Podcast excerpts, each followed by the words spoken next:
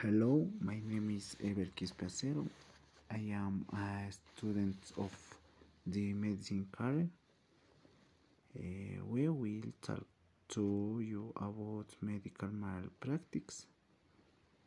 I am going to start with the explanation. Uh, medical malpractice is an act that is performed by a health care provider and this would cause injury to the patient. This happens due to having performed inappropriate acts on not having had the required diligence to care for a patient.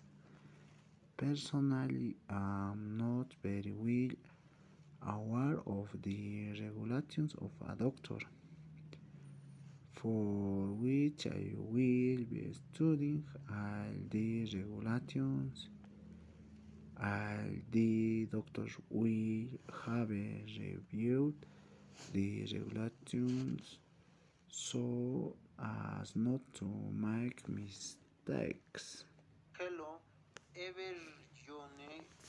Everyone, we are going to talk about criminal law, the constitution normative dimension of criminal law raises the conditions of constitution legitimacy of the criminal normative elaborations, the level of an analysis to take into account the structures of a reality we regulate from the relationship existing between criminal law and constitutional law promotion the value of the former on the